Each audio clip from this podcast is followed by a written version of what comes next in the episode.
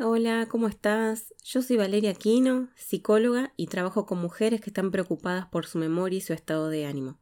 Bienvenida a este nuevo episodio en el que te traigo una píldora para la memoria. El ejercicio de hoy tiene que ver con la escritura creativa, de oraciones y de una historia, a partir de una serie de palabras que te voy a dar. El ejercicio se divide en cuatro partes. Primera parte. Escribí cada palabra que te digo a continuación. Paréntesis. Como ayuda te dejo la lista escrita en la descripción del episodio. Estas son las palabras. Anda escribiéndolas. Mesa. Libro. Examen. Llanto. Viento. Lápiz hora, noche, triste, invierno. Una vez que tengas toda la lista escrita, deletréalas sin mirar.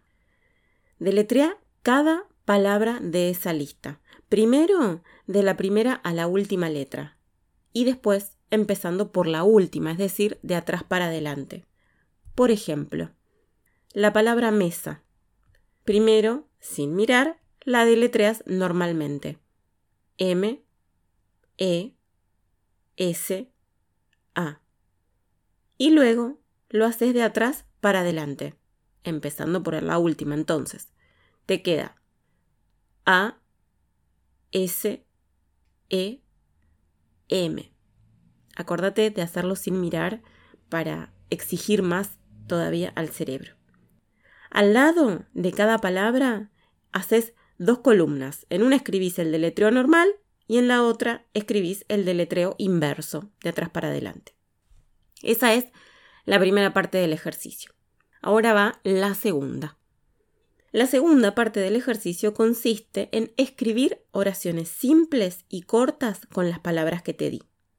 Por ejemplo, la mesa de mi casa es de color blanca una oración con cada palabra y también la escribís.